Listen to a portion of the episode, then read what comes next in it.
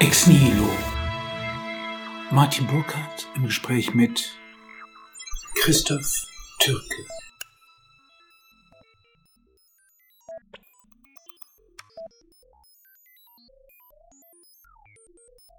Christoph Türke ist der seltene Fall eines Theologen, der die Bahn des Philosophen eingeschlagen hat und sich dabei mit dem Verdrängten, mit Nietzsche, Freud und der Frage des Geldes auseinandergesetzt hat. Genau das ist auf eine gewisse Weise ein Glücksfall, denn seine religiöse Musikalität erlaubt ihm höchst überraschende Einblicke in die zeitgenössische Kreditordnung, die er auf das Menschenopfer zurückführt. Und weil ihn all seine Gedankenfiguren, da ist er dem Theologen sich treu geblieben, zum alten Adam zurückführen, zieht er dem Gespräch über die Glaubenskrise des Spätkapitalismus die Frage vor, was denn Glauben heute sein kann. Aber mir ist, was Glauben heute ist, nicht ganz klar. Aber erzählen Sie, was, was verbinden Sie genau mit dieser Frage? Also zunächst mal könnte man sagen, äh, Glaube und Menschwerdung gehören aus Ängste zusammen. Gattungsgeschichtlich so, dass der Mensch das glaubende Tier ist und der Glaube zunächst mal entsteht durch den traumatischen Wiederholungszwang.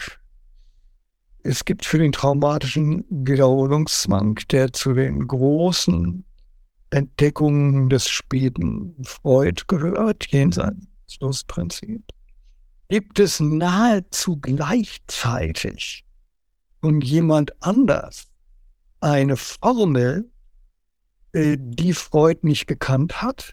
Dieser andere hat von Freud ebenso wenig Notiz genommen wie Freud von ihm.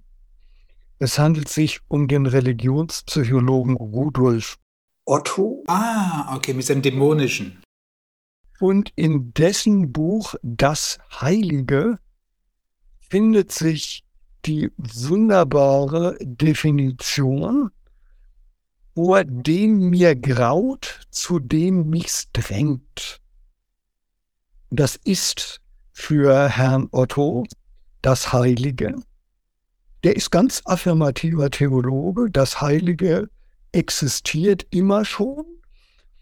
Und das authentische Verhältnis zum Heiligen ist, dass es grauenerregend ist, aber dabei gerade faszinierend und dazu führt, dass die Menschen sich zu ihm hindrängen.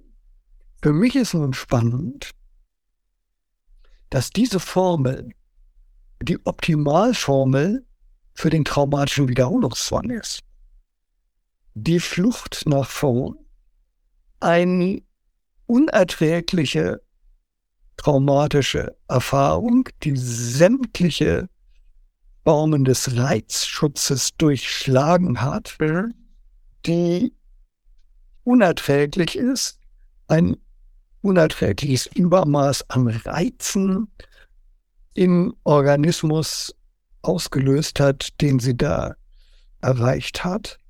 Und die nur dadurch, dass die furchtbare, schockartige Inanspruchnahme des eigenen Organismus, nur dadurch, dass dieses Schockerlebnis, dieser Schreck noch einmal in Eigenregie wiederholt wird, abgearbeitet werden kann. Und das ist dann gewissermaßen die Flucht nach vorne. Und das ist religionstheoretisch gesprochen die Konstitution des Heiligen, nämlich die Heiligung des Schreckens. Nun, sage natürlich nicht, das Heilige ist Gott und existiert immer schon, sondern das Heilige wird seinerseits durch die Heiligung des Schreckens konstituiert und in der Heiligung des Schreckens wiederum deckt drin die ganze Opferlogik. Mhm. Wir können das Opfer nicht begreifen, wenn wir es nicht vom traumatischen Wiederholungszwang her begreifen, sonst wäre das einfach nur vollkommener Unsinn und absurd. Warum machen Lebewesen das, dass sie versuchen, Grauenhaftes und Schreckliches zu bewältigen, indem sie den Schrecken nochmal auf eigene Faust wiederholen. Das ist völlig unsinnig. Und nur wenn man darin begreift, das ist eigentlich ein erster verzweifelter Heilungsversuch gewesen, dann kriegt das ja äh, gewissermaßen eine Physiologik. Und dann begreifen wir, warum in frühen Kulturen überall das Opfer auftaucht. Wenn man anders mit der Übermacht der Naturgewalt nicht hat. Oh, du sprichst hier, glaube ich, von dem Faszinosum tremens, ne? also dem, dem, dem Bei dem gibt es diese beiden Formulierungen Mysterium äh, tremendum und genau. Mysterium fascinans. Genau, das sind die, die, die tut er hübsch dualistisch auseinander. Und an der Stelle ist er völlig undialektisch, weil er nicht begreift, dass das Tremendum selber das Faszinans ist. Das muss man begreifen dabei und dann. Damit gibt es diesen freudschen Turn. Dann äh, begreift man auch, dass das, was er da eigentlich beschreibt, Genial, also eine geniale Formel. Ja, ja, ja, ja das mir. Eigentlich könnte man von hier vielleicht sogar einen Schritt weiter gehen. wir sind ja fast schon bei René Girard angelangt. Das Opfer eben nicht als ein aufgesetztes, als ein Surplus, sondern im Grunde genommen eine Bewältigung letztlich einer tiefen Drohung. Würden Sie diesen Schritt eigentlich auch mitgehen, vom Heiligen und der Gewalt an dieser Stelle? Naja, der fängt erst äh, hinterm Komma an, sozusagen. Ne? Also da gibt es dann schon die Menschheit und da gibt es schon den äh, gemeinschaftlichen Zusammenhalt und da gibt es schon die Rituale und dann gibt es den Neid und äh, der für ihn äh, so eine Art Menschheitskonstitutivum ist und dass die sich dann gemeinschaftlich einen Sündenbock auskicken. Und dann gibt's schon die Strukturen, die also dazu führen, dass denn der Sündenbock geopfert wird.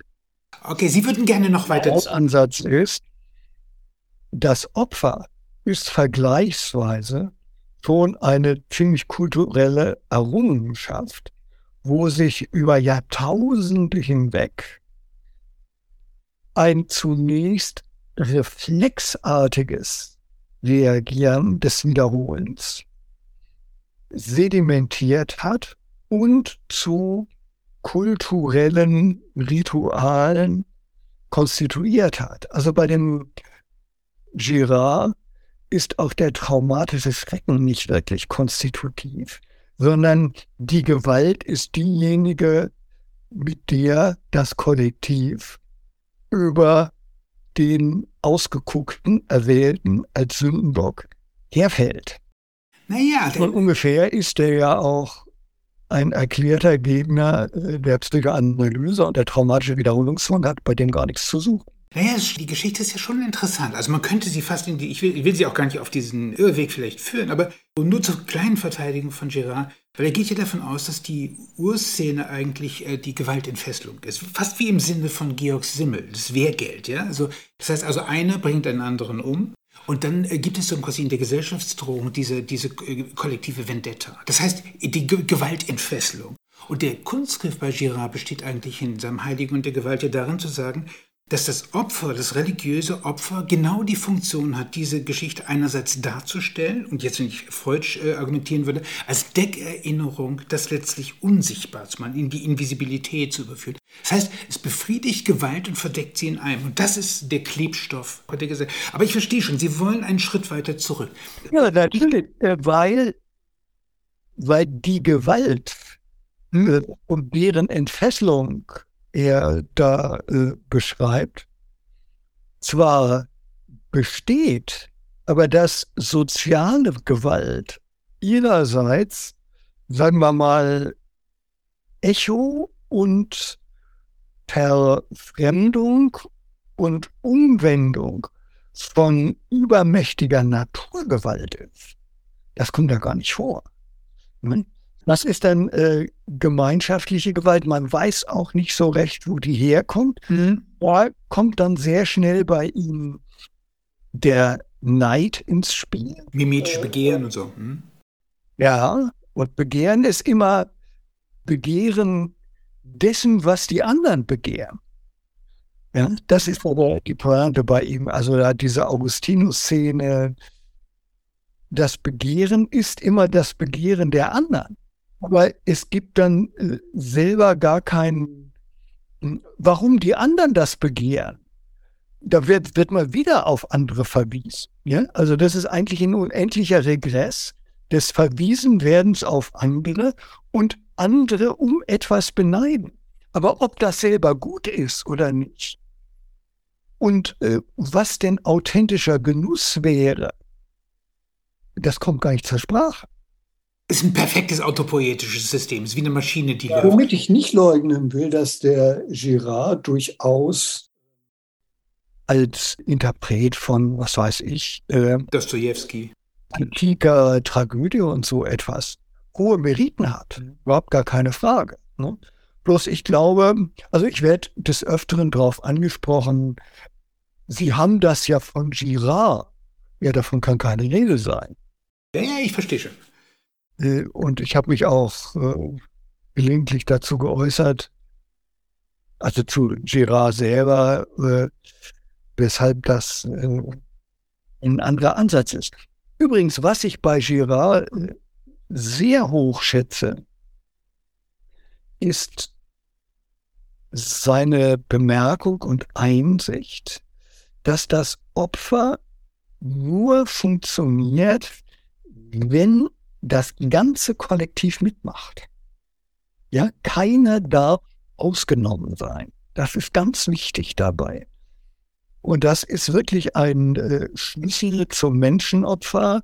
Das ist ein Schlüssel dazu, dass mit höchster Wahrscheinlichkeit die Steinigung ein ganz zentraler früher Brauch war äh, bei der Auserwählung des Opfers und bei seiner Wehrlosmachung. Also Steinigung hat ursprünglich nicht getötet, sondern denjenigen so wehrlos gemacht, dass er dann äh, rituell geschlachtet werden konnte und hat dafür gesorgt, dass alle beteiligt waren und niemand davon ausgenommen war. Nicht? Das sieht man dann ja in seiner Sublimierung später bei der Transformierung des Menschenopfers ins, etwa ins Rinderopfer, ne? wo noch bei Homer Mhm. Bernhard Laum, Heiliges Geld und so. Mhm. Ja, ja. Bei Homer ist dann immer noch so ist, dass die Rinderwährung, dass die Rindsopfergemeinde das Rind mit Gerste bewirft. Warum machen die das? Was haben diese Gerstenkörner für eine Funktion? Die sind natürlich verfremdete Steine. Mhm. Also da haben wir noch eine unfreiwillige Reminiszenz an die Steinigung. Also wie ja auch äh, das ganze Rindsopfer darbringen und sich selber aber mit, äh, mit Verletzungen äh, anästhesieren, darauf hindeutet, also auf das, was das Keinszeichen mal gewesen ist, äh, die äh, Selbstanästhesierung der Opfergemeinde, damit es überhaupt aushält, einen der ihren äh, zu schlachten und zugleich zeigt, wovon die anderen, die den da Schlachten verschont sind. Daher das Keinzeichen als Verschonungszeichen. Mhm. Das ist also äh, die ganze archaische Dimension, wo Glaube zunächst mal immer zugleich praktische Tätigkeit ist und nicht einfach bloß mentaler Akt, aber äh, natürlich auch eine mentale Dimension hat, nämlich in der Heiligung des Schreckens und es ist zugleich auch die Urzahlung. Ah, jetzt kommen Sie auf das Geld an der Stelle. Ah, ah okay. Ne, da kommt bei mir dann das Geld rein. Und äh, die Zahlung konstituiert den Adressaten der Zahlung. Das Opfer konstituiert das Heilige. Und äh, zugleich ist dieses Heilige dann der authentische Glaubensgegenstand als die Schutzmacht, die als Schutzmacht überhaupt nur agieren kann, weil sie eine Schreckgewalt ist, also nur eine Macht, die eigentlich schrecklich ist, kann dann umgewertet werden zur Schützenden. Ne? Sonst hat sie gar keine Macht, sonst kann sie gar nicht schützen. Darf ich noch einmal in den Nebel hinein? ich, ich, versuche, Sie noch mit einem anderen Gewehrsmann, der Ihnen vielleicht noch sehr viel näher ist, zumindest in eine geistige Linie erstmal zu stellen. Und Sie vielleicht protestieren Sie genauso an dieser Stelle. Wenn Sie in die Anthropologie zurück wollen oder äh, in, in, die Urzeit, so quasi mit Freud auch, der Urhorde in uns mit den tiefsten Verletzungen und dergleichen, dann wäre Ihnen wahrscheinlich sehr nah Levi Bruhl mit seiner Partizipation Mystik, oder? Ja. Also diese Vorstellung, das, das ist ja im Grunde so, so ein Moment, was interessant ist. Also das heißt, dass der Mensch so sehr eingebunden ist in alle natürlichen Prozesse, dass er eigentlich den Unterschied gar nicht so richtig mitbekommen kann. Dass er nicht mitbekommen kann, wo ein Tier und ein Dämon ist und dergleichen. Das heißt also, dieses, dieses Gefühl der Teilhabe. Es gibt, Levi Bruhl hat ja so ganz viele merkwürdige Dinge, die er zitiert, die aber wirklich hochinteressant sind, weil wir sie ganz fremd erleben. Zum Beispiel, er beschreibt über die, einen südamerikanischen Stamm, wo zwei Menschen einander im, im, im Wald treffen, ja, im Urwald treffen. Und der eine fragt den anderen, bist du am Leben? Es könnte ja auch ein Geist sein. Verstehen Sie, der, der Trick an der Geschichte. Bist du am Leben? Lebst du?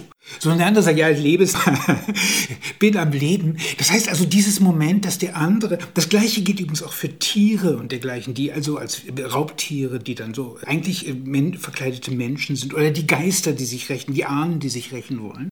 Das ist eine Szene. Eine andere Szene, die, äh, die ich mal herbei zitiere, die wirklich interessant ist, es geht um das Tabu und eigentlich um die Frage, warum die monotheistischen Religionen dieses Tabu nicht mehr kennen. Und darauf, darauf steuere ich ein bisschen ab, gleich mit einem Hegel-Zitat auch noch. Eine Frau, in diesem Fall ist es in Afrika, geht aus ihrem Zelt raus, stolpert. Dieses Stolpern ist eigentlich ein Zeichen von einem ganz fürchterlichen Unheil. Diese Frau muss liegen bleiben, bis der, der ganze restliche Stamm holt ein Tier, eine Ziege hervor und schlachtet sie. Wenn das nicht passiert, sozusagen quasi ist die Frau auch des Todes. Ganz viele dieser Rituale haben etwas mit einer, man versucht einen Schrecken einzuhegen. Aber erstaunlicherweise diese Form des Tabus ist in den monotheistischen Religionen ja sukzessive verschwunden, so sehr, dass man das Tabu als melanesische Import wieder zurückholen musste. Jetzt komme ich mit einem Hegel-Zitat. Denn die christliche Religion zerreißt die natürliche Einheit des Geistes, die Einheit des Menschen mit der Natur, zerstört den natürlichen Frieden. Hegel. Also wenn Levi Bohl von einer Partizipation Mystik redet, könnte man sagen, dass mit, mit dem Christentum eine Fissio Mystica, ein Riss in diesem Verhältnis zur Natur auftaucht. Sehen Sie diese, diese Kluft? Naja, ich meine, die natürliche Einheit mit der Natur, nein, wie heißt das bei Hegel? Nicht natürliche Einheit, die. Denn die christliche Religion zerreißt die natürliche Einheit des Geistes. Dann der nächste Punkt, die Einheit des Menschen mit der Natur. Naja, ich meine, da ist genauso wie bei dieser Partizipation Mystik eine ursprüngliche Alleinheit vorausgesetzt, der die Rechnung doch ein ganzes Stück weit ohne den Wirt macht, nämlich den realen Naturzusammenhang und seine Schrecknisse. Und da würde ich dann schon sehr stark den Naturschrecken an der Stelle geltend machen und sagen, mit dem muss man klarkommen und versucht sich durch Wiederholung des Schrecklichen ins Benehmen zu setzen und in Anführungszeichen eine Einheit mit ihm herzustellen, ein Einverständnis mit den Schreckmächten, was zugleich dann in anderer Terminologie ihre Heiligung wäre und ihre Suggestion als Schutzmächte. Wobei daran ja immer auch zugleich gezweifelt wird, dass sie diesen Schutz gewähren, sonst müsste man nicht permanent wieder zum Opfern übergehen. Man müsste nicht permanent diese unterstellte Einheit versuchen müssen, wiederherzustellen. Und insofern ist der Glaube immer auch schon von Unglauben unterlaufen, könnte man sagen. Ja, im Glauben, der zunächst mal so etwas ist wie eine Flucht nach vorn und Verzweiflung und Verzweiflungstat und Schreckabbau etc. und der Versuch, eine Versöhnung oder eine Einheit mit der schrecklichen Naturgewalt herzustellen, enthält auf der anderen Seite implizit immer auch schon das Eingeständnis, naja, die vollständige Versöhnung können wir gar nicht herstellen. Und das ist übrigens dann etwas, was ja äh, bis in die äh, monotheistischen Religionen hineinragt. Insofern sehe ich da als Kontinuität, als äh, jetzt einen so starken Bruch. Ich äh, kann mir schon vorstellen, deswegen Hegel sehr bemüht war, da vor allen Dingen eine Diskontinuität zu betonen, weil er natürlich die Geistigkeit des äh, Monotheismus besonders betonen wollte. Aber äh, lassen Sie mich da auch gleich nochmal äh, hinzufügen. Die Menschen können die Versöhnung mit der Übermacht der Natur nicht selber vollständig herstellen. Das ist ein Kontinuum, was von den archaischsten religiösen Formen bis in den Monotheismus hineinreicht. Der Gestalt, dass man Gott nicht genossen machen kann, sondern Gott muss in irgendeiner Weise gnädig sein. Das muss natürlich auch schon der alttestamentliche Gott. Ja, ähm, also die Gegenüberstellung, der ist äh, nur der Zornige der Neutestamentliche ist nur der Gnädige. Das ist ja selber auch ein Klischee, sondern der Alttestamentliche hat die Erwähnung seines Volks, dem er gnädig ist, das dann in Ungnade fällt wegen seines unsäglichen Verhaltens, aber doch schon bei den Propheten immer mit der Aussicht, am Ende der Tage wird Yahweh die zerfallene Hütte Davids wieder aufbauen, wie das dann beim ältesten Schriftpropheten Amos heißt. Nicht wahr? Und umgekehrt, liebe Güte, der gnädige Gott des Neuen Testaments, ja, wer an seinen Sohn nicht glaubt, der hat keinen Anteil dran nachher. Ja, also so gnädig ist der auch nicht. Kurzum, also die Dialektik von, von Strenge und Gnade, die haben wir mit unterschiedlichem Akzent, sowohl beim Alttestamentlichen als auch beim Neutestamentlichen. Ja. Und wenn wir jetzt nochmal auf die Entstehung des Monotheismus gehen wollen und der radikale Monotheismus ist dann doch erst der jüdische und äh, der ägyptische mit dem Echnaton ist ja ist ein gewisses Vorspiel, ja, aber gehe ich, geh ich d'accord. Gut. Also wenn wir äh, jetzt nochmal auf die Entstehung des jüdischen Monotheismus gehen und Monotheismus ist was anderes als Henotheismus. Das Volk Israel hat längst seinen einen und ausschließlichen Gott, ohne dass es schon den Gedanken hat, er ist der Welterschaffer, ne? sondern erstmal nur, ich bin Jahwe dein Gott, du sollst keine anderen Götter neben mir haben, heißt aber so viel ursprünglich, sie existieren, bloß du, Israel, darfst die nicht anbeten. Ja, Baal ist die ganze Zeit präsent und bis, es, bis der Monotheismus sich durchsetzt, geht es, dauert es lange. Könnten vielleicht sagen, geht es ins dritte Wenn ich äh, hinzufügen darf, erst im babylonischen Exil. Genau.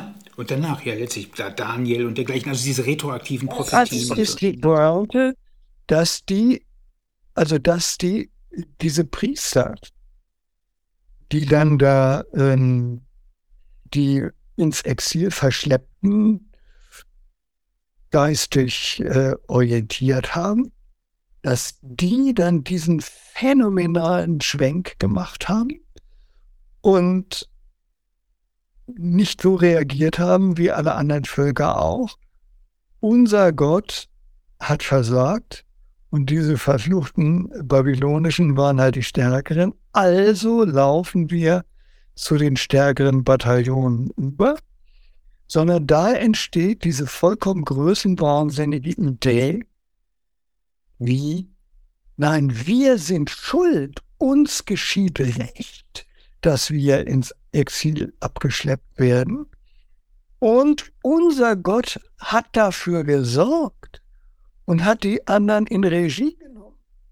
Und insofern ist er der Regisseur auch dieses ganzen übermächtigen, schon assyrischen und jetzt babylonischen Siegervolks. Und das kann er nur sein, weil er nicht nur unser Gott ist, mhm. Sondern wenn er der Gott der ganzen Welt ist. Ne? Und dann geht das erst los mit diesen priesterschriftlichen wir kommen zu dieser Selbstermächtigung. Ich, ich versuche nochmal eine historische Linie zu bauen, weil Sie vorhin die, die, den Bezug auch zum Geld gemacht haben und auch wir, das, wir sind schon auf, das, auf die Rinderwährung gekommen. Also wir haben, historisch gesehen, haben wir die interessante Situation, Homer kennt sozusagen quasi noch Rinderwährung. Ja? Also die Alphabetisierung ist gelaufen. Wir sind im 8. Äh, Jahrhundert vor Christus.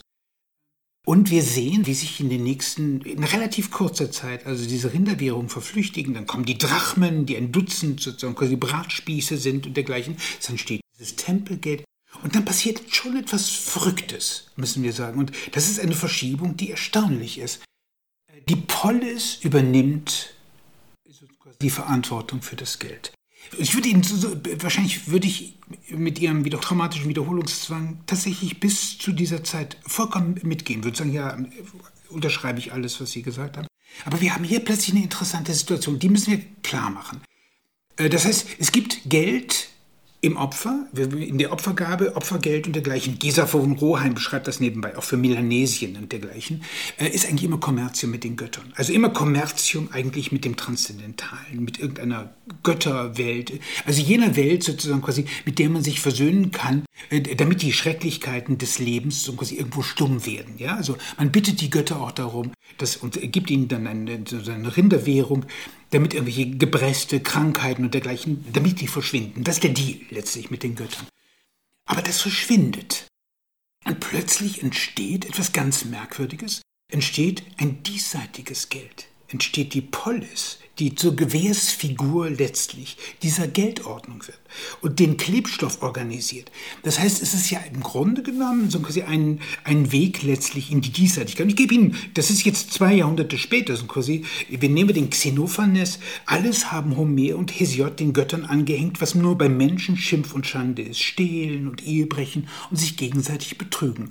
Das sagt, dass die äh, Griechen sich bewusst sind, über die anthropomorphe Herkunft der Götter, dass sie im Grunde genommen Spiegel sind, ihrer selbst. Man hängt den Göttern sozusagen quasi an, Ehebruch, Stehlen und dergleichen, was man selber ist. Das heißt, dieser Sprung in die Diesseitigkeit ist historisch, auch wenn wir zum Beispiel die Geschichte des Alten Testaments nehmen, ja weit früher. Also das heißt, wir sind irgendwann so quasi 800 vor Christus. Wenn wir diesen Weg noch zurückgehen wollen zum Zeus Metallon, äh, quasi, da sind wir bei, in, der Bronzezeit 1500 vor Christus auf Kreta und sehen eigentlich, Götter werden auf neuartige Art und Weise geboren. Sie werden metallurgisch geboren. Bei den, den Ackerbaugottheiten könnte man noch sagen, ja, okay, das ist Natur. Aber eine metallurgische Geburt, das ist schon eigentlich Mechane, das ist die Maschine, das ist der Betrug an der Natur. Sehen, Sie sehen wohl den Punkt, wo, auf, auf, den ich hinaus will. Ich will auf, auf diesen Moment der Mechanik. Der, der Betrug hat ja schon viel früher angefangen. Der Betrug fängt ja in dem Moment an, wo die Menschenopfer durch Tieropfer ersetzt werden. Da wird ja schon an der Gottheit vorbeigewirtschaftet. Ja? Also nach dem Motto, es geht auch billiger. Okay. Und, äh, in dem Moment, wo es den Menschen dadurch nicht signifikant schlechter geht, beginnt dieser Substitutionsprozess. Also Geld vom Menschenopfer bis hin zum Papier und zum Pixel ist ein kontinuierlicher Substitutionsprozess gewesen. Also die Ersetzbarkeit des Menschenopfers durchs Tieropfer, die Ersetzung der Tiere, der Großtiere, durch kleinere Tiere, durch Mischformen, nicht? Also nicht eine ganze Hetakombe mehr. Das muss man sich ja mal vorstellen. Das 100 Rinderopfer. Nicht? Also die 100 steht natürlich dafür, dass sie einen Menschen ersetzt hat. Ob es real 100 ja. eine ganz andere Frage aber da gingen schon ein paar Rinder über die Klinge.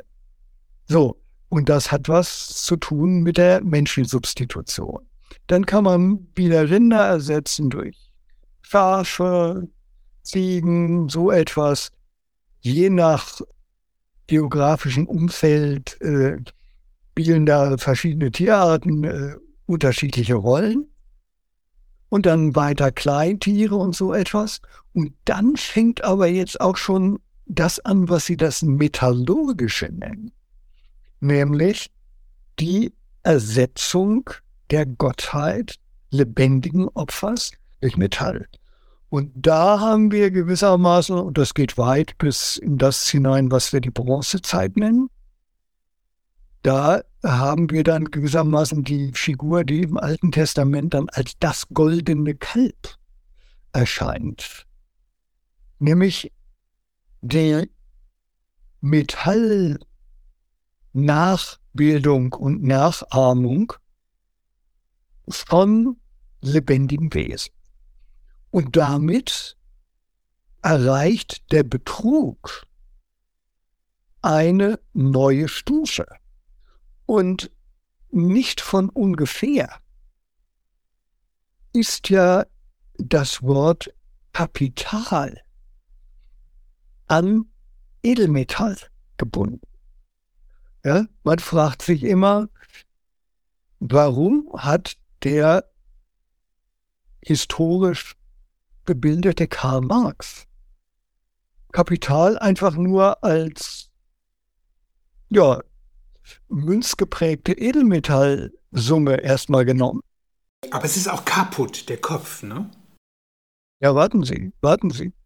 Kapital ist das, was den Kopf kostet, nämlich das Kapitalverbrechen, das Sakrileg. Ah, darauf wollen Sie hinaus, verstehen.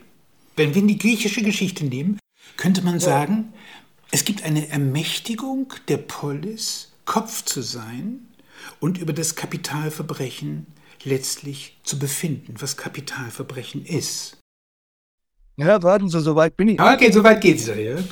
Ich bin, in, bin in einer viel früheren Phase, nämlich dort, wo Metall, also äh, lebendige Wesen, durch Metall zu ersetzen, ein Verbrechen oder ein Sakrileg gegenüber den Gottheiten ist. So, und dieses Sakrileg bedeutet. Darf ich nur fragen, an wen denken Sie äh, anthropologisch? Wo, wo sind wir jetzt gerade? Ich bin in der Bronzezeit und ich bin wo? am. Ah, in Sumer zum Beispiel, in Sumer ist das nicht der Fall. Also wir sind ganz in der Bronzezeit ganz früh. Der Gordon Child schreibt darüber. Und in Summe war jedes Verbrechen, war genau mit irgendwie, was es an Kapital kostet. Silber, so und so viel. Die hatten das Ganze alles aufgeschrieben. Die ältesten sozusagen quasi äh, Kodizes sind genau solche Strafordnungen. Ganz penibel. Ehebruch, alles.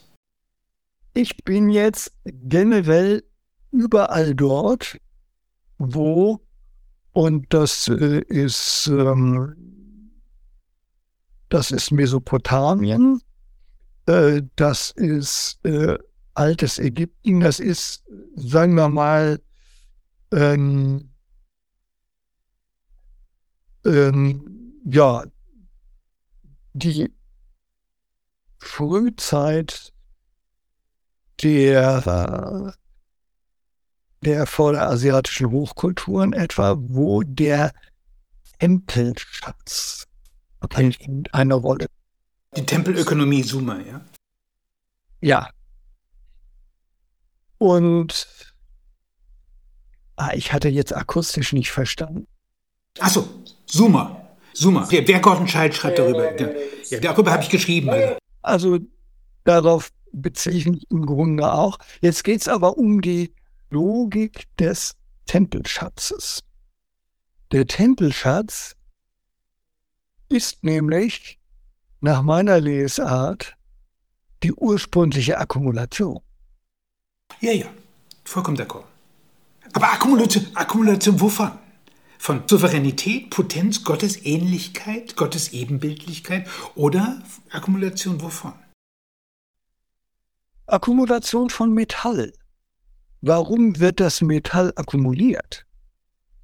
Weil man durch das Metall durch die Ersetzung von lebendigen Wesen durch Metall an der Gottheit schuldig geworden ist. Und diese Schuld dazu führt, dass sie ständig neu beglichen werden muss. Unter anderem auch dadurch, dass nur die Opfer mehrfach Verwendung ermöglicht. Mhm. Was dargebracht worden ist, steht und liegt jetzt einfach im Tempel herum, ist nämlich als Edelmetall rostfrei, bestens haltbar und ist nicht wirklich verzehrt worden, kann also neu dargebracht werden. Und nun beginnt die berühmte Entwendung des äh, Metalls durch die Priester aus dem Tempel, um eine Neudarbringung für Opferbedürftige zu ermöglichen durch das Know-how der Priester. Und an der Stelle haben wir auch die Entstehung von Zins und Lohn. Lohn ist zählt mal nicht Lohn an äh, Industriearbeiter oder so etwas und arme Schlucker, sondern Lohn ist Priesterlohn, womit ein Know-how, was nur der Priester hat, entgolten wird. Entstehung der Priesterkaste, vollkommen klar. Dieses Know-how besteht darin, den profanierten Edelmetallen erneut Sakralität anzuzaubern. Und die kriegen dazu von den Opferbedürftigen noch weitere Gaben. Das heißt, das entwendete Metall kommt vermehrt zurück in den Tempel. Und die Schuld, die die Priester durch Ersetzung lebendiger Wesen mit Edelmetall haben, wird größtenteils beglichen von Außenstehenden, die die Priester honorieren. Klassengesellschaft, Sie sehen sozusagen, ich verstehe, da denken Sie materialistisch, okay. Ja, nicht? so, und äh, ohne den Tempelschatz können wir uns nicht vorstellen, den Königsschatz. Der Königsschatz ist äh, gewissermaßen die Kopie des Tempelschatzes. Was die wollen, das wollen wir auch. Darf ich einen Schritt zurückgehen? Entschuldigung, dass ich, ich komme mal mit subversiven Dingen, aber es, Sie sind so gebildet, das werden Sie mir nachsehen. Die sumerischen, wir kommen auf etwas sehr Subversives im Grunde genommen. Eigentlich was die Dominanz der Götter dann doch sehr, sehr erschüttert. Die sumerischen Schöpfungsmythen behaupten, dass die Götter die Menschheit erschaffen haben, um angemessen ernährt zu werden. Die sollen die ernähren. Es geht dann so weiter, wir haben diese Idee des Himmelsfeuers, nebenbei auch die, der, das Feuer ist natürlich der Augenblick sozusagen quasi, wo das Metall irgendwie, wir haben die, die Entstehung von frühen chemischen oder altchemischen Prozessen, Metall gewissermaßen in das Himmelsfeuer aufgeht. Ähm, und ein Gott lebt nur so lange, solange dieses Feuer brennt. Wenn die Menschen diesem Gewerk nicht mehr nachgehen und den nicht mehr nachschießen, nachschieben, stirbt der Gott. Das heißt, wir erleben eigentlich, dass diese, wenn man so will, diese Kaste der Götter in gewisser Hinsicht in die Abhängigkeit, Herr und Knecht, in die Abhängigkeit hineingeraten ist. Ohne ihre Knechte wären sie nichts.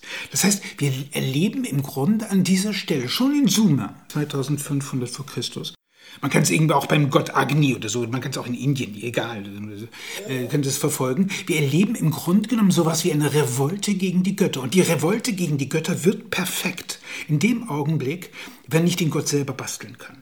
Also Sie, Sie, Sie kennen diesen berüchtigten ähm, äh, Zeus-Mythos seiner Geburt auf dem Berge äh, äh, Ida. Sozusagen quasi Rea äh, wird, wird, so quasi, bringt ihn in die Welt. Und dann gibt es eine Geschichte über Zeus, die mich unglaublich beschäftigt hat, weil sie im, im Grunde genommen nichts anderes ist als eine Beschreibung einer metallurgischen Technik. Zeus lebt da in einer Höhle, wo Bienen sind, heilige Bienen, und einmal im Jahr bricht in dieser Höhle ein Feuer aus.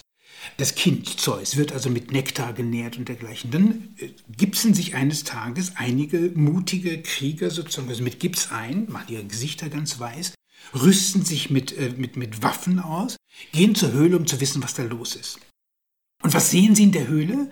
Die Bienen kommen erstmal hervor, die Killerbienen wie in einem Horrorfilm und stürzen sich über sie. Aber bevor sie sozusagen quasi selber zu Vögel verwandelt werden und als Anima, als Seele in die Luft äh, so quasi entschweben, sehen Sie den Gott in Windeln.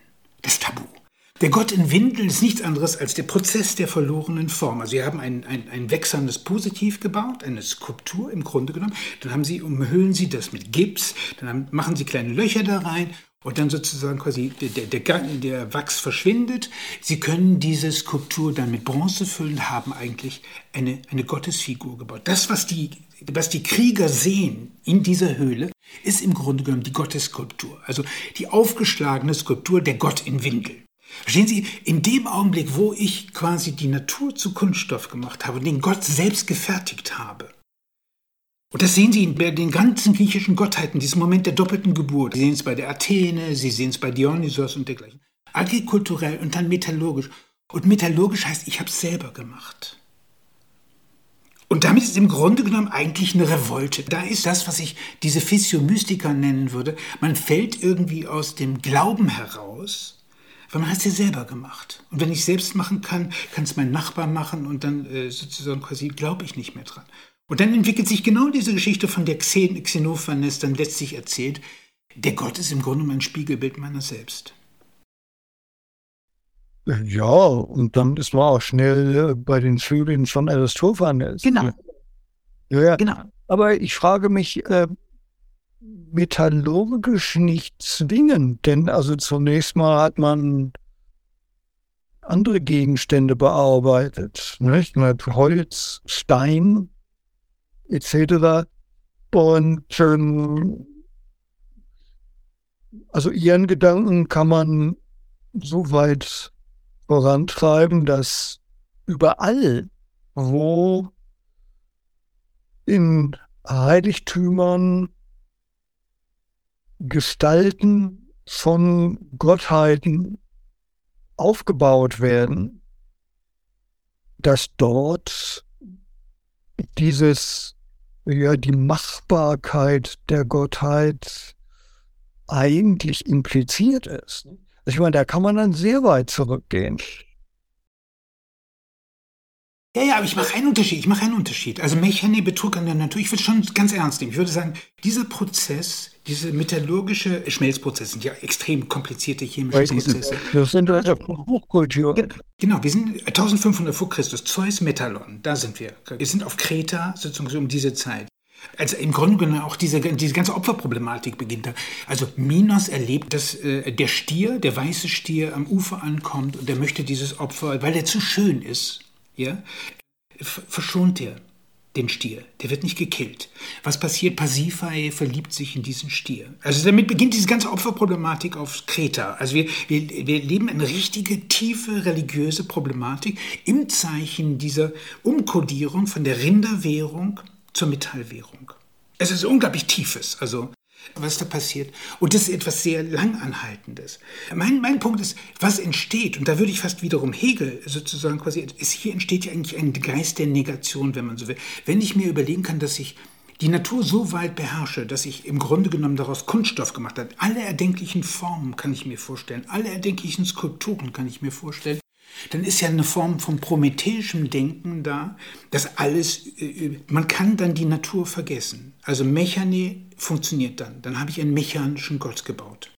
Ja, den kann ich aber ohne Naturmaterialien nicht bauen. Also die Natur ist nie vergessen, sondern wir haben selbst bis in die Verflüchtigung zu allen möglichen Kunststoffen, haben wir immer noch Natursubstrat, sonst können wir nichts herstellen, sonst funktioniert die ganze Mechanik nicht. Also ähm, ich gehe noch einen Schritt weiter. Ich gehe noch einen Schritt weiter. Da wird es ganz klar.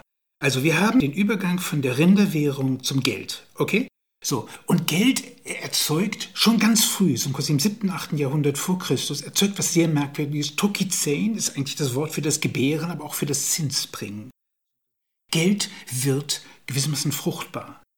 Und äh, Aristoteles beschwert sich darüber und sagt, das geht gar nicht. Geld ist ein steriler Reichtum, das darf nicht sein. Und diese ganze Problematik geht bis tief ins Mittelalter hinein.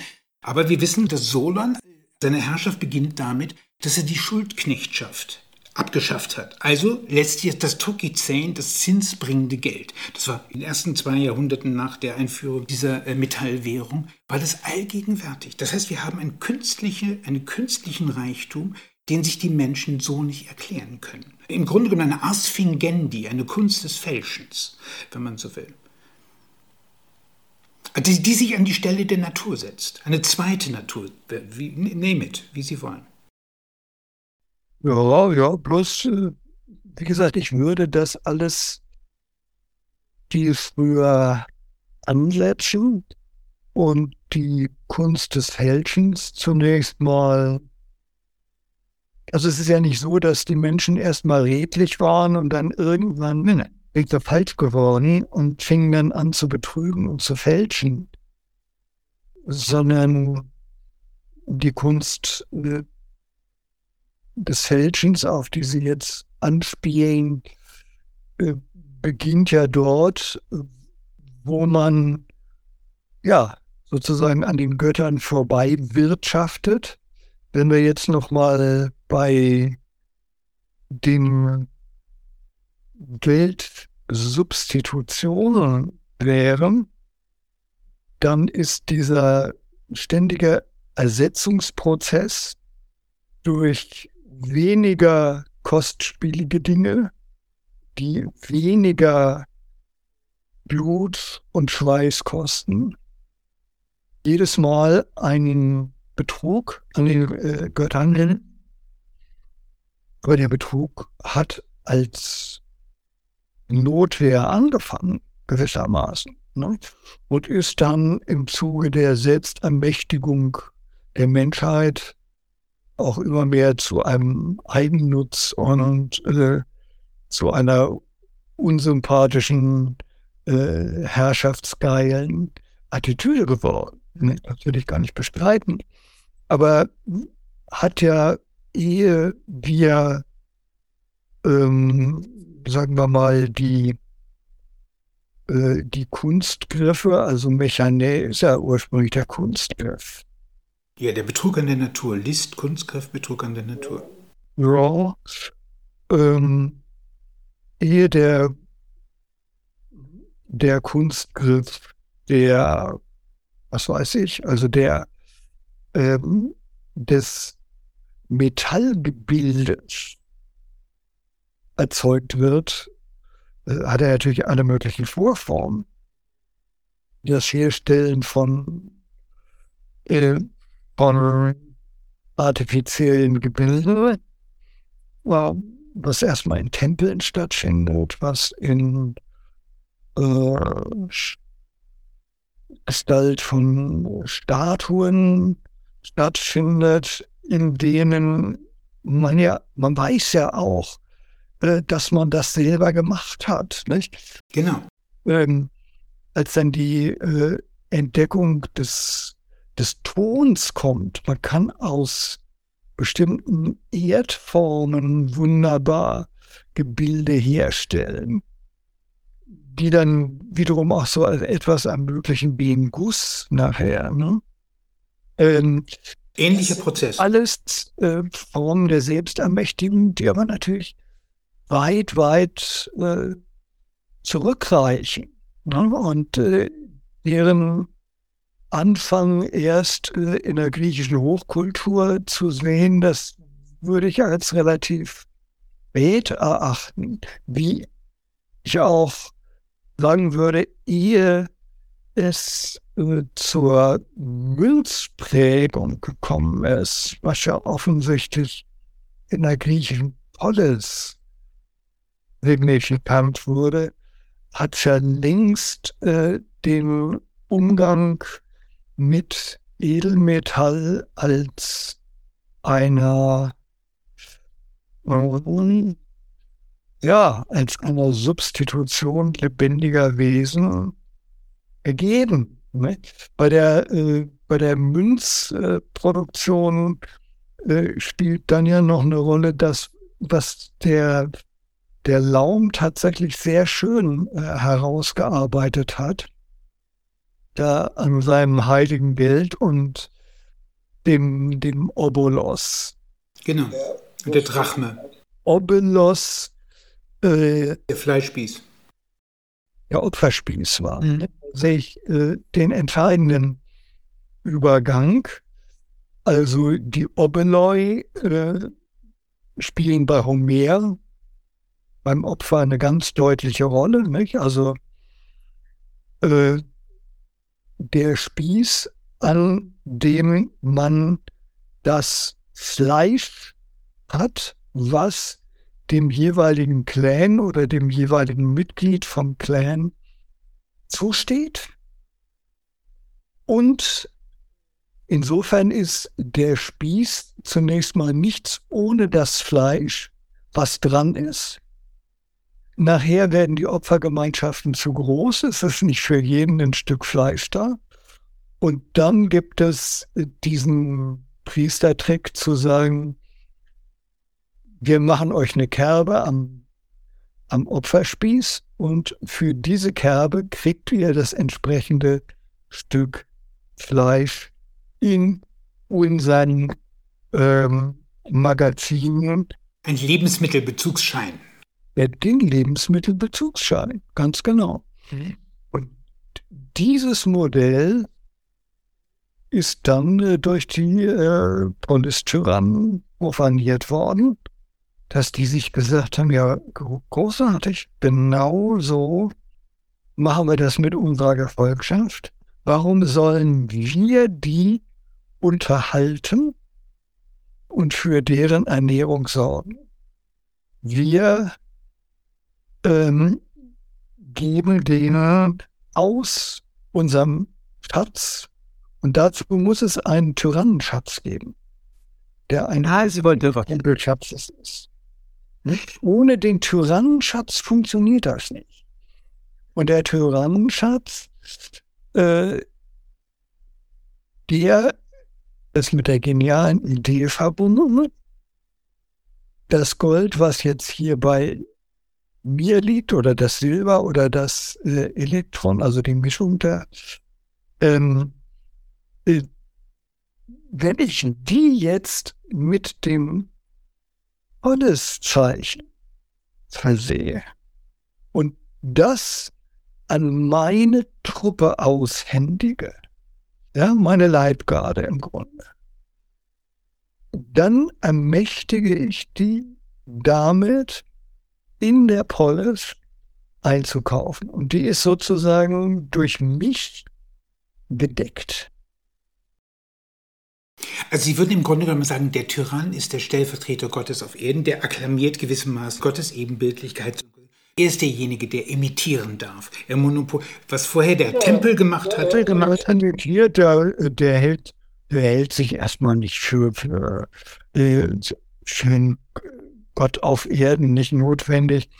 Und äh, Stellvertreter Gottes auf Erden ist eine monotheistische Kategorie, die spielt bei den äh, relativ kleinen Tyrannen, die ja äh, selber nur funktionierten dadurch, dass es längst die Eukos-Wirtschaft gab. Und die Eukos-Herren ihrerseits ja kleine Tyrannen waren bei sich zu Hause. Und die äh, gleichsam verschuldeten Eukos-Herren, die äh, im, in der Konkurrenz äh, mit den anderen da nicht äh, äh, Schritt gehalten hatten, dann, äh, sagen wir mal, die Hauptleute der Leibgarde wurden. Hm?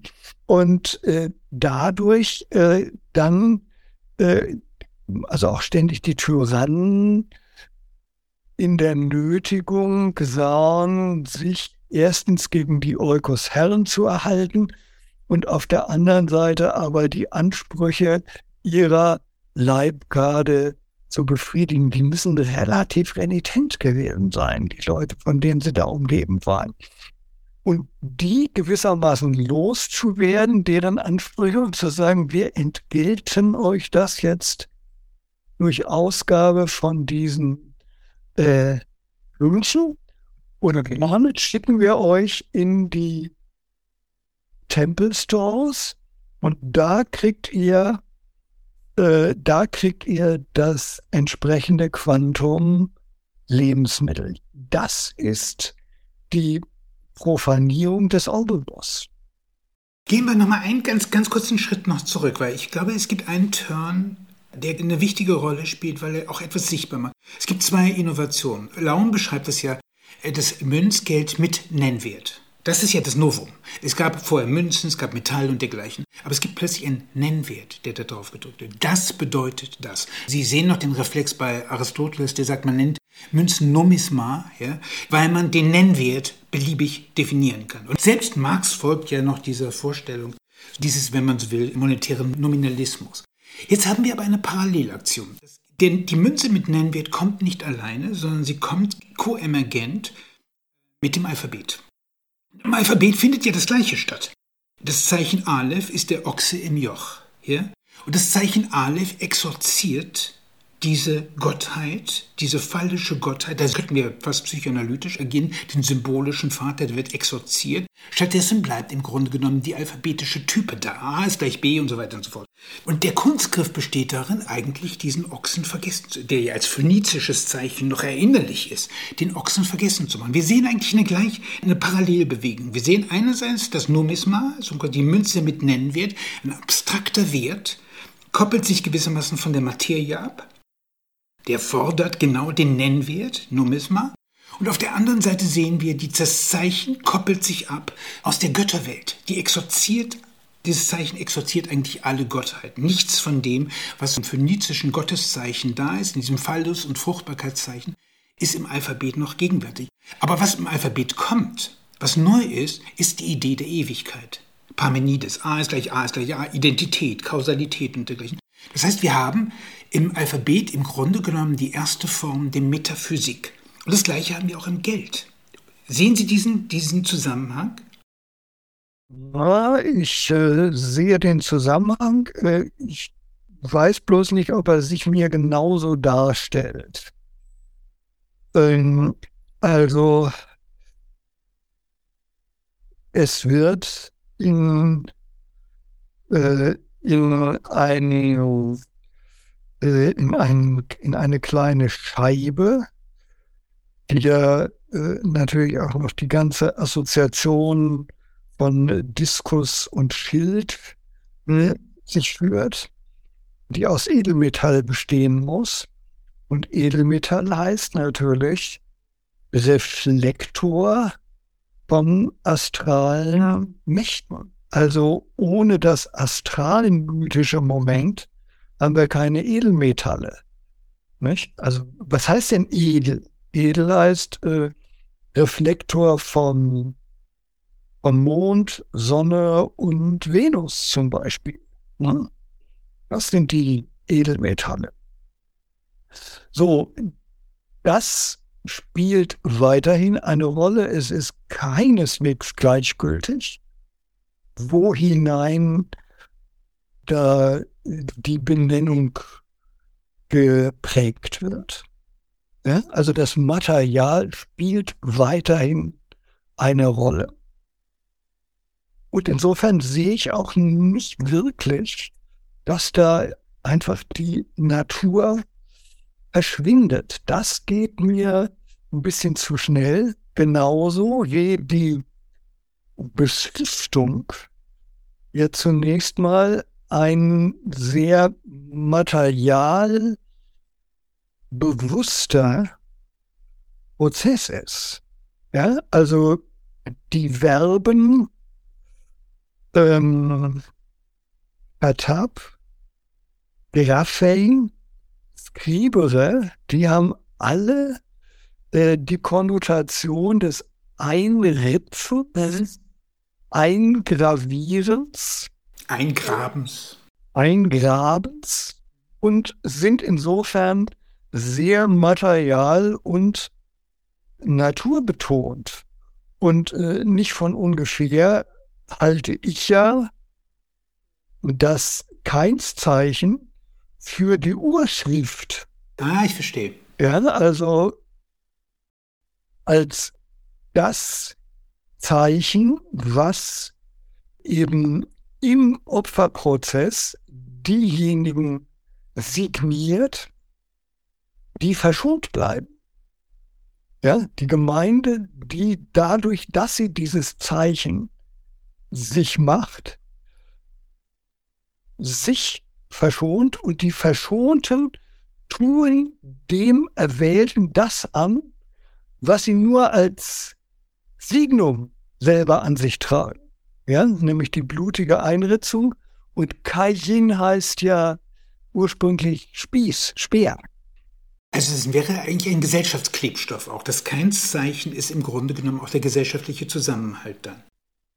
Ja, ja.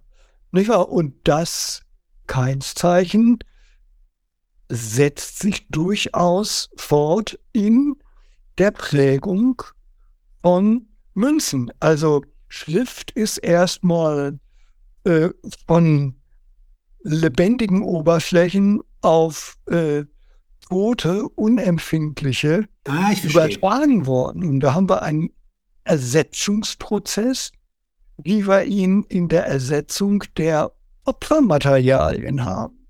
Und da sind wir beim Edelmetall dann schon auf einem ziemlich entwickelten Level, auf dem das stattfindet, würde ich sagen. Und insofern haben wir auch in der Versiegelung des Metalls durch den Stempel, durch die Prägung und dadurch, dass dieses Versiegelte nicht angetastet werden darf, dass das so eine Art Heiligung ist, durchaus die ganze Opferreminiszenz drin. Und ich täte mich schwer damit zu sagen, das ist jetzt einfach eine Denaturalisierung und wir können das, äh, äh, worin das eingeprägt ist, eigentlich vergessen und nehmen nur noch die Prägung selber als Zeichen. Äh, Das macht Aristoteles. Aber ich würde Ihnen, ich gebe Ihnen, ich gebe Ihnen ja vollkommen recht. Also die Idee, dass das Opfer, auch wenn es unsichtbar wird, eine, Rolle spielt, gehe ich vollkommen d'accord. Ich muss nur die, sagen wir mal, die Etymologie des Wortes Sema nehmen, das für das Zeichen steht. Dann nämlich, das heißt eben auch das Siegel, dann heißt es das Gewand und dann heißt es das Grab. Und ich weiß nicht, in dem Augenblick, in dem Augenblick bin ich bei der ägyptischen Pyramide und denke mir, okay, man versiegelt, im, im, Grunde genommen ist es dieser Gottkönig, äh, der wird eingehüllt, sozusagen quasi, in, äh, wie man später die äh, Menschen auch in Schriftrollen eingehüllt hatte, wenn man keine großen Gräber irgendwie haben konnte. Sehe ich vollkommen d'accord. Also ich würde im Zweifelsfall immer sagen, jede Zeichenordnung enthält eine Todesdrohung und eben auch eine Opferproblematik in sich. Würde ich vollkommen d'accord gehen. Also das Phänomen ist ja, äh, man könnte ganz viele Argumente für sie finden. Zum Beispiel, dass, sagen wir mal, der Pharmakos in der griechischen Polis nach wie vor eine Potenz ist. Den gibt es immer noch. Die Opferproblematik ist da. Ja? Und die, sagen wir mal, die Deutung eines, Aris, äh, eines Aristoteles, der Numisma einfach als frei benennbares Zeichen, äh, das ist, wenn man so will, der Größenwahn des, den Nietzsche hätte wahrscheinlich Schwärmer und Idealisten genannt, also so weltferne Gestalten. Ich gebe Ihnen recht, dass die Materialität eine Rolle spielt. Aber die Griechen hatten etwas sehr Interessantes. Die hatten diese beiden, äh, die, die beiden Dinge, die Ars Memoria und die Ars Oblivionis. Ja? Verstehen Sie? Also etwas, man erinnert etwas und in dem gleichen Zeichen kann man auch etwas vergessen. Und das Phän- Phänomen, was ich unglaublich interessant finde, ist, dass man eigentlich im Zeichen des Geldes das Menschenopfer vergessen könnte. Also wenn wir diese Girardische Geschichte nehmen würden, könnten wir sagen, eigentlich hat die Polis es fertiggebracht mit der Emission des Geldes die Problematik des Sündenbocks. So jeder zahlt in kleiner Münze seine Steuer, jeder entrichtet sein Opfer. Der Sündenbock ist damit eigentlich vorbei. Naja, ich würde sagen, ähm, er ist woanders hin verschoben worden. Also ich würde da schon die äh, freudsche Kategorie der Verschiebung sehr und ähm, Sie sagen ja beides, was wir ja immer in äh, den ganzen Symptomen auch haben. Ein Symptom verschleiert etwas, verdeckt Genau, Deckerinnerung. und es offenbart etwas. Und äh, diese Doppelheit, ohne die die ganze psychoanalytische Arbeit überhaupt gar nicht laufen könnte, haben wir aber in der gesamten Symbollogik, in der gesamten Zeichenlogik, im Begriff der Chiffre, wo immer Sie hinschauen, haben wir das drin. Ja, so dass ich sagen würde, ja, äh, die Profanierung, die die Münze darstellt, und zwar dadurch, dass sie aus dem Tempel in die Polis tritt. Und äh, also das äh, sogenannte Tempelgeld, äh, das war ja etwas, was in den Tempel wieder zurück musste. Ähm, die Münze tritt heraus, insofern ist sie profan. Andererseits enthält sie durch die Prägung ein Zeichen der Schutzgottheit der Polis. nicht? Also Schildkröte oder solche Geschichten, äh, sind ja dann ähm, Tierembleme, äh, die, äh, die die Schutzgottheit ihrerseits chiffrieren. Kurzum, es ist das Profanierte in bestimmter Weise weiterhin präsent und es entsteht in der Tat eine äh, neue Epoche, weil dieses Geld nun in einer unkontrollierten Weise zirkuliert. Nicht? Also Zentralbanken und sowas, die, die da einziehen, gibt es erstmal nicht.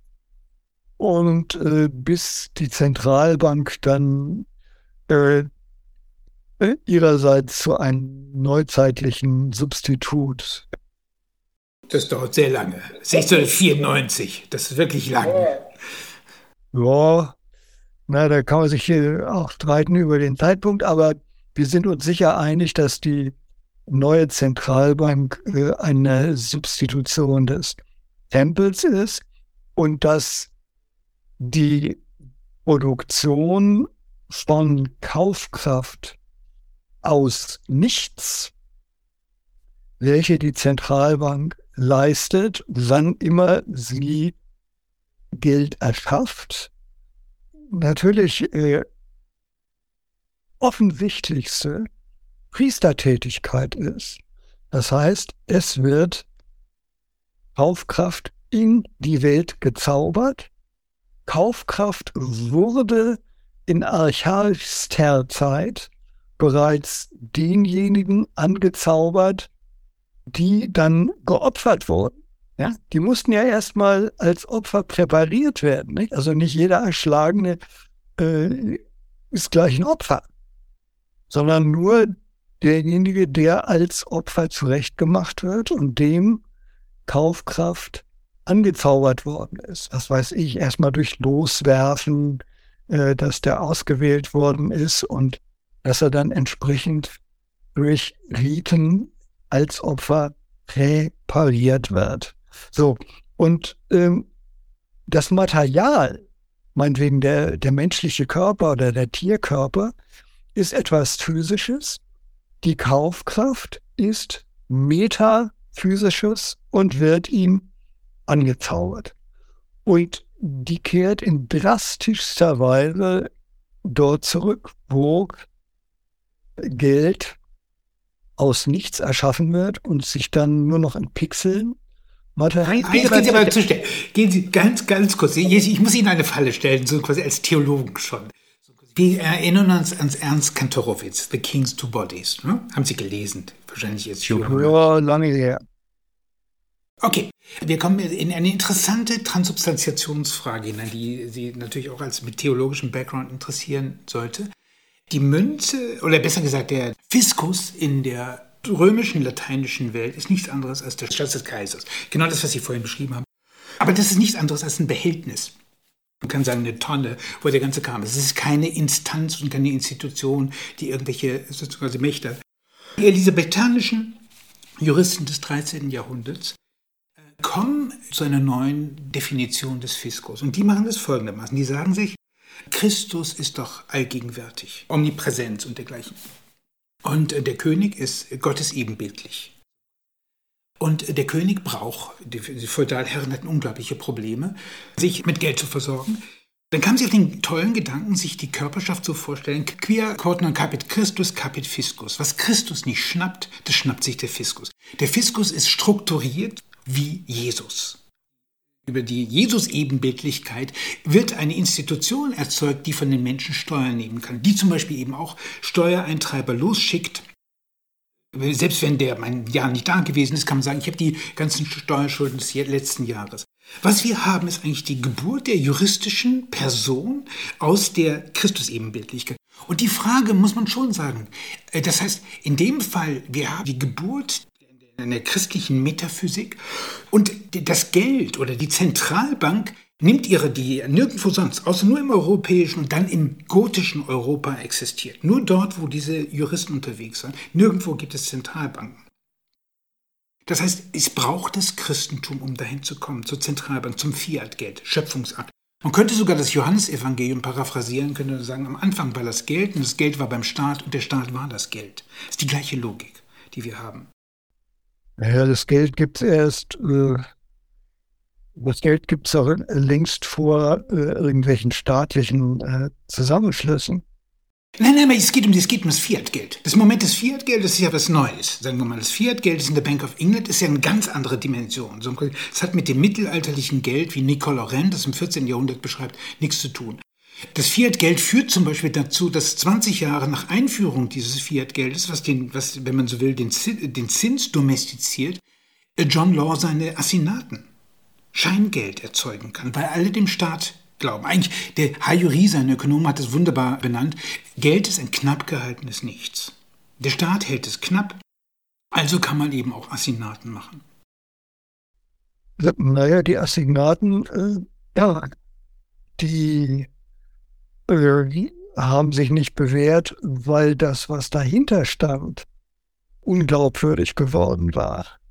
Nämlich äh, dahinter stand letztlich das Ancien Regime, und das war nicht mehr zukunftsträchtig. Ne? Also die Assignaten haben ja in Frankreich äh, nur funktioniert durch die sogenannte Säkularisierung da der ganzen ancien Regimegüter. Und darauf ließ sich nicht bauen, während sich äh, wunderbar bauen ließ auf das Papiergeld, äh, was äh, die Bank of, äh, die Bank of England rausgab. Also Papiergeld ist nicht gleich Papiergeld. Ist schon klar. Es muss richtig. Knapp gehalten ist nichts. Also die Institution muss es schon knapp halten. Das haben die Franzosen nicht gemacht. Deshalb gab es dann den äh, ja. Louisiana-Katastrophe. Ja, aber sie haben es deswegen nicht, äh, da wo sie es nicht knapp halten, äh, da ist es ja schon im Grunde durch. Ja, also äh, es inflationiert sich da ja, äh, weil es, äh, weil die Instanz, durch die es gedeckt sein soll, für die Bevölkerung unglaubwürdig ist. Das ist der Punkt, während die Instanz, die hinter dem Papiergeld der Bank von England steht, das Kaufleute-Konsortium höchst zukunftsträchtig war. Äh, und mit Recht, dessen Wirtschaftspotenz äh, hat sich ja auch äh, entsprechend gezeigt. Und die konnten durch ihren genialen Tachzug, der dem, dem König seine Schulden zu begleichen, wenn sie für die entsprechende äh, Summe dann äh, Papiergeld ausgeben konnten, dieses durch das äh, durch äh, reale Sterling gedeckte Papiergeld tatsächlich dafür sorgen, dass es sich als Banknote durchsetzte. Das war neu, hatte natürlich viele Vorformen. Die mittelalterlichen Wechsel sind auch noch Vorformen. Und ähm, äh, ich bin da mit dem Fiat-Geld äh, auch ein bisschen skeptisch. Also, dass es immer bloß ein, ein Nichts ist, auch wenn Sie sagen, knapp gehaltenes Nichts. Das ist Moment, Moment, Moment. Sondern der würde, Grad der Ich würde Folgendes sagen, das füge ich noch hinzu. Moment. Hm? Moment. Eine, eine Intervention. Ganz kurz, Einsatz von Marx. Marx sagt, Geld trägt Uniform und Landesfarben. Also eine Fahne eines Landes plus Uniform. Was, was Marx macht im Grunde genommen, er setzt voraus, dass es eigentlich so etwas wie einen Nationalstaat gibt. Das ist genau diese Instanz, von der Sie gerade reden. Also Hayuriese sagt jetzt nicht so, dass dieses knapp gehalten ist, nicht eine abstrakte Größe ist. Er sagt, es gibt eine Instanz, eine Institution, der die Menschen glauben, also der Souverän, Leviathan, was auch immer, äh, der einen Vertrauensvorschuss hat, eine, der deswegen eine Kreditordnung generieren kann. Und dieses Geld funktioniert dann, sofern diese Instanz es knapp genug hält. Geld ist ein knapp gehaltenes Nichts. Und dann kann es auch Papier sein. Ja, ja. Na gut, aber was heißt jetzt knapp halten? Knapp ist immer relativ auf, jedenfalls in der Zeit, auf einem Edelmetallfundus. Ja? Also es ist von vornherein so, dass die Deckung, das war auch äh, sehr schnell beim, bei der Bank of England so, dass die Deckung keine hundertprozentige ist, sondern eine Eildeckung. So. Und in dem Maße, wie man die Teildeckung für gleichwohl vertrauenswürdig hält. In dem Maße äh, funktioniert das mit dem Papiergeld und in dem Maße glaubt man aber auch der Papiergeld äh, imitierenden Instanz. Ja? Da haben wir also diesen äh, nicht gedeckten Glauben. Ja? Und je mehr, äh, je länger diese Banken äh, dann agieren, desto größer wird die Kluft zwischen äh, Metall und Papier, also die Teildeckung wird immer geringer. Mhm. Äh, und äh, ja, aber schon, schon in einer Frühzeit hätte wahrscheinlich die Bank of England einen Zusammenbruch erlebt, wenn tatsächlich nachher alle zur Bank gegangen ihre Geldanlagen zurückgewollt hätten. Trotzdem, diese, diese Begründung, mit der John Law die Assinaten einführt, ist schon unglaublich interessant, weil der ein Begriff, äh, wissen Sie, wie er es macht?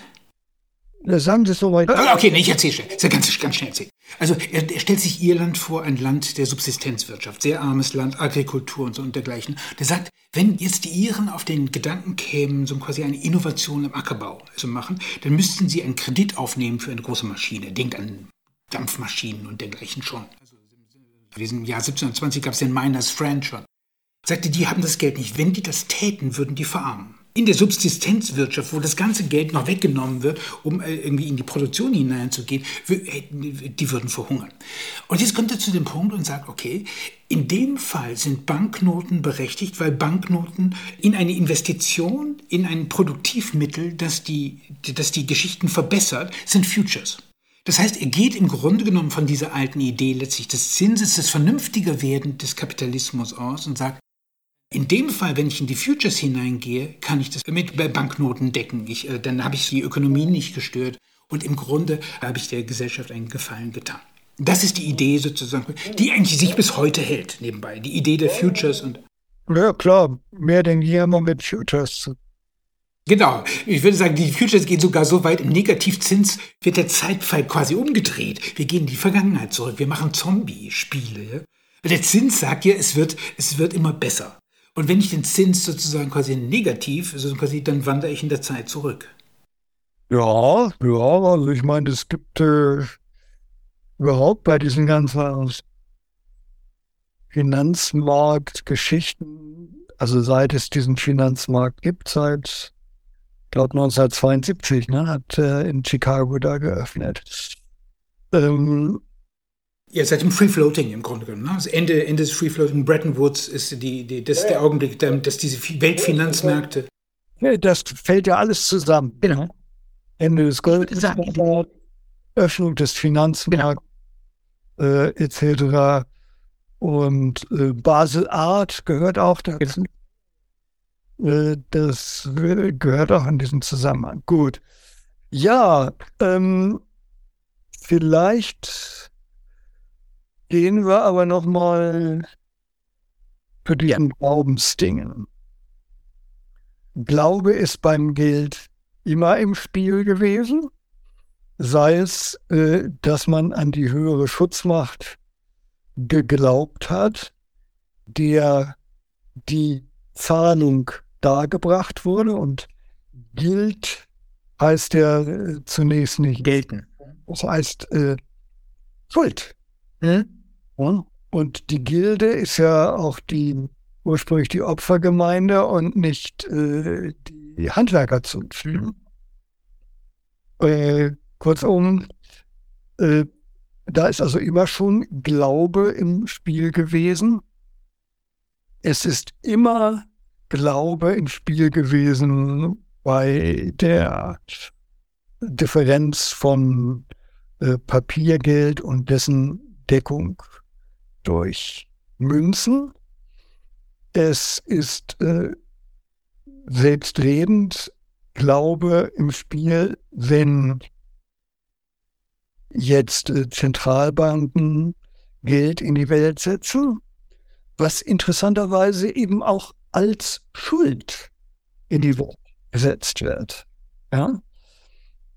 Denn es müsste ja idealiter, was de facto nie passiert, dass ausgegebene Geld, von der Zentralbank ausgegebene Geld, wiederum in sie zurücklaufen und in ihr erlöschen. Hm? Passiert natürlich nicht, aber das ist zunächst mal die idealtypische ökonomische Logik, die da suggeriert wird. Wie passt der Zins da rein? Wie passt der Zins da rein? Ja, der Zins ist eine uralt äh, Fortschreibung äh, von äh, von Entwendung, also aus, Ausgabe und Entwendung. Das müssen Sie erklären. Zunächst mal ist Zins meines Erachtens historisch gesehen eben das dem Heiligtum entwendete, was ins Heiligtum zurück muss. Ähm, und dann durch entsprechende äh, Priesteraktionen, Stichwort Priesterlohn, Honorar, äh, hm, zurückgebracht wird. Und es muss mehr zurückkommen, als entwendet worden ist, weil die Entwendung eigentlich eine zunächst mal eine Schädigung der Timä, der Gottheit ist. Ne? Timä ist ja ein mhm. interessanter Begriff, heißt sowohl Ehre, die Ehre der Gottheit, als auch das der Gottheit Geschuldete. Also was von der Gottheit gesehen die Ehre ist, ist von der Menschheit her das Geschuldete, weswegen ich diese Unterscheidung zwischen Ehrkulturen und Schuldkulturen für eine ziemlich undialektische Angelegenheit halte. Und der Zins hat mit dem Ehrbegriff äh, entscheidend zu tun. Der Zins ist eine Genugtuung. Und das ist er bis heute. Und das hat was zu tun mit wiederherzustellender Ehre. Und zwar auch dann, wenn ich selber eine Summe aus meinem Eigentum anderen zur Verfügung stelle. Ist das ein Akt, der der Anerkennung bedarf, der Genugtuung bedarf? Ich habe mich selber, ich habe mir selber temporär eine Einbuße zugefügt. Ja? egal ob äh, ich nun wirklich in der Zeit äh, die tollsten Sachen hätte mit dem Geld machen können äh, oder nicht. Ich hätte es ja auch verballern können oder meine Investitionen äh, haben nichts gefruchtet oder was auch immer. Das ist alles schon eine Rationalisierung. Es geht darum, dass es geht um so etwas wie die Selbst, also entweder die Beraubung oder so, sogar die Selbstberaubung. Und auch die bedarf der Genugtuung. Insofern muss denjenigen, die anderen Geld ausgeben, eine Genugtuung verschafft werden. Thomas von Aquin hätte so ungefähr so argumentiert. Ja, ja, ja, ja. Ja, ja, vollkommen richtig. Ähm, und äh, übrigens, Keynes argumentiert auch noch so. Und gar nicht so sehr mit all dem, was derjenige, der also Chins gibt, äh, inzwischen alles mit dem hätte machen können, sondern nur die temporäre Einbuße, die als eine Privatio. Beraubung. Ja, ja, eben. Nehmen wir äh, lieber den äh, lateinischen Begriff, da wird es, wird der Zusammenhang, äh, glaube ich, bisschen, also mit dem ökonomischen dann noch ein bisschen besser deutlich wird. Dem Privateigentum geschieht eine Privatio und äh, die bedarf der Genugtuung. Und das geht bis in die äh, neuesten Formen der Geldemission. Ja. Nein. Ne? Ich würde Ihnen sagen, da ist der Uraltes nach wie vor am Werk. Natürlich vollkommen verschleiert. Da haben wir wieder diese Dialektik von es wird sichtbar und es wird, wird verschleiert oder es ist nur in verschleierter Form noch präsent, aber dieser Schleier kann belüftet werden oder die chiffriert werden. Und insofern, äh, solange wir Geld haben, haben wir Glauben in der Welt und haben natürlich auch den Wunsch in der Welt, nämlich den Versöhnungswunsch.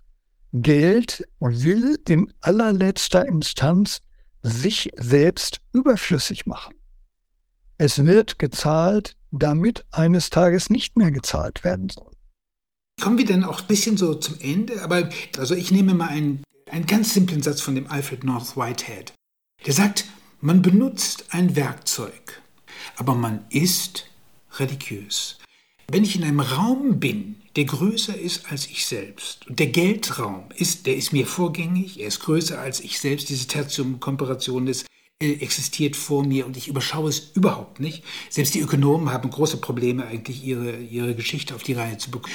In dem Augenblick, wenn man in dieser Ordnung drin ist, hineingebaut in diese Kreditordnung, dann ist man religiös und dann haben wir es mit einer säkularen Kreditordnung zu tun. Man hat man hat daran teil, man hat an der Schuld teil, ja, wo Geld ist, ist Schuld, keine Frage.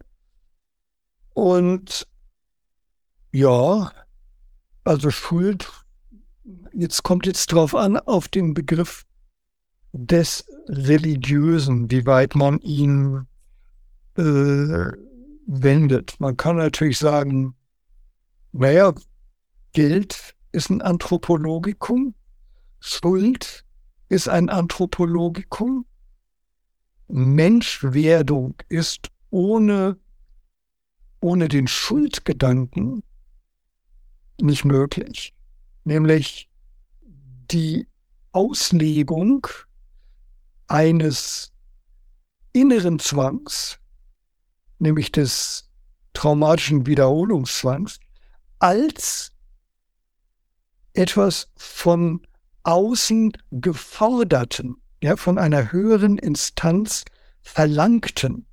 Du musst das tun, du schuldest es mir. Dieses Ich schulde es dir ist eine primäre Erleichterung des Hominiden, des hominidischen Seelenhaushaltes. Der innere Zwang, der furchtbar ist, nach außen gekehrt wird, einen Adressaten und damit Sinn bekommt. Und etwas, was Sinn hat, tut sich leichter als etwas, was keinen Sinn hat. Die Generierung des Adressaten macht überhaupt erst aus dem traumatischen Wiederholungszwang das Opfer und bringt den Gedanken der Schuld in die Welt. Und der Schuldgedanke hat anfangs der Erleichterung gedient, ehe er natürlich in späteren Zeiten ganz furchtbar äh, zur Folter und Pein etc.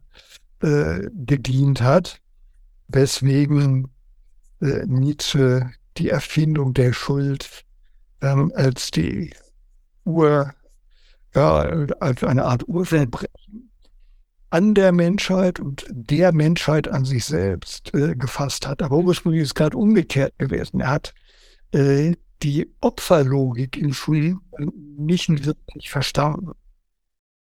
Wir springen mit einem Salto Mortale ganz schnell in die, das müssen Sie mir noch erklären, in die Gegenwart hinein. Also wir haben Bretton Woods, das ist gelaufen.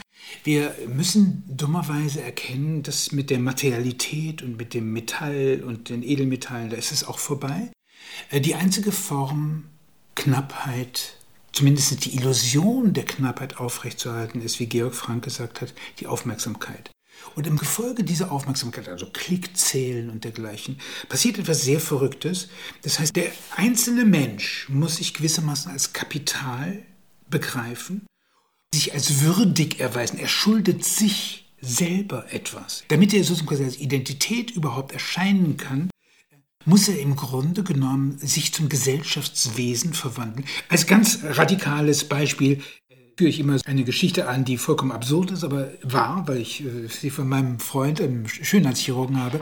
Eine Frau, die eine Schönheitsoperation macht, um ihrem Profilbild ähnlich zu sehen. Verstehen Sie? Also ihrem Avatar ähnlich zu sehen. Man entkernt sich und baut eine künstliche Persönlichkeit in der digitalen Sphäre auf. Und das ist eigentlich, wenn man so will, der Träger der Persona, der man etwas schuldet. Was wollen Sie damit jetzt sagen? Jetzt ist die Frage, was ist der Glaube da? Oder ist es nicht eine unglaubliche Glaubenskrise? Was ist das für ein Glaube, der da verhandelt wird? Einer, bei dem wir es auf Hochtechnologieniveau äh, zugleich mit einer phänomenalen Regression zu tun haben. Nämlich einer, der im Begriff steht, die Differenz von Wahrnehmung und Vorstellung einzuziehen. Und etwas, ich habe das die tendenzielle Repsychotisierung genannt, die wir seit der, ja im Grunde seit der Epoche des Films erleben oder seit zumindest die filmischen Standards zu allgemeinen Wahrnehmungsstandards werden. Was wiederum erst seit den 70er Jahren so ist, nämlich mit der Durchsetzung der mikroelektronischen Revolution, seit die Filmsphäre nicht nur unsere Freizeit als äh, Unterhaltung erfüllt, sondern in die Produktionssphäre gerutscht ist. Ja? Also ist die Arbeitsprozesse angefangen haben, über Bildschirme zu laufen. Seitdem hat das, was auf dem Bildschirm passiert, eine neue Form von Ernst. Und äh, damit ist ja auch erst äh, dieses, ja, dieses Filmischwerden unserer Anschauungsformen, wenn ich das mal so nennen darf. Etwas, was äh, wirklich Platz greift, äh, wo man gelegentlich nicht weiß, richtet sich der Film noch nach der gefilmten Natur oder umgekehrt die gefilmte Natur nach oder wird die nur noch in den Standards des Films wahrgenommen. Und äh, wir erleben, äh, ja, das kennen Sie auch aus der ganzen äh, pädagogischen und akademischen Sphäre durch so ein einfaches Phänomen wie das PowerPoint, äh, wo immer mehr zur Selbstverständlichkeit wird, dass jemand nicht mehr einen gedanklichen Zusammenhang vorträgt, sondern dass diese Gedanken und Vorstellungen nicht mehr für sich tragen, wenn sie sich nicht an Wahrnehmungen anlehnen können. Äh, Psychoanalytiker erzählen mir, die Patienten ziehen erstmal das Handy raus und sagen, und sagen, ich zeige Ihnen eben mal meinen Vater, dass Sie sich den vorstellen können. okay. Und wir erleben eine tendenzielle, fortschreitende, ja, ich will das vorsichtig ausdrücken, dass ich da jetzt nicht äh, gleich als der Panikmacher wieder dastehe. Ne? Also ein paar Filme sehen ist vollständig unschädlich. Ne? Äh, das macht keinen zum Psychotiker. Was anderes ist es, äh, wenn wir in filmischen Anschauungsformen wahrnehmen, wenn die Unterbrechungslogik des Films, ja, also das ruckartige Herstellen von neuen Einstellungen, der Bildschnitt etc. zu einer ähm, aufmerksamkeitsregulierenden Instanz werden. Und ähm, dieses Achtung aufgemerkt hierher gesehen, was jeder Bildschnitt ausstrahlt, äh, also die seelische Ökonomie und äh, ihre Zeit, ihr Zeitmanagement bestimmen. Da passiert dann natürlich etwas anderes. Und das hat alles, würde ich schon sagen, mit tendenzieller Repsychotisierung zu tun. Es nicht mehr aushalten, dass das Vorgestellte die Vorstellung von Abwesendem sein könnte. Ja, das ist ja die große Errungenschaft ursprünglich an der Vorstellung. Man stellt Abwesendes vor, das Abwesende gleichwohl präsent, ein Spezifikum des menschlichen Gedächtnisses etc.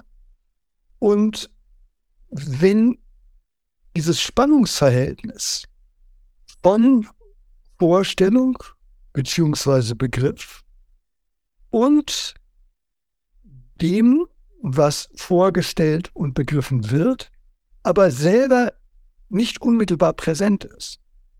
Wenn das nicht mehr ausgehalten wird, dann haben wir es tatsächlich zu tun mit einer repsychotisierenden Tendenz. Und in die gehört dann allerdings auch die Bildmagie, die dazu führt, dass sich Leute ja entsprechenden Schönheitsoperationen äh, äh, unterwerfen oder äh, wie man das von äh, Filmstars früherer Zeit schon kannte, dass die nach nachdem die nicht mehr im Filmbild präsent waren, haben die versucht, sich unsichtbar zu machen. Das äh, findet man ja schon wunderbar äh, dargestellt bei Günther Anders, die Welt als äh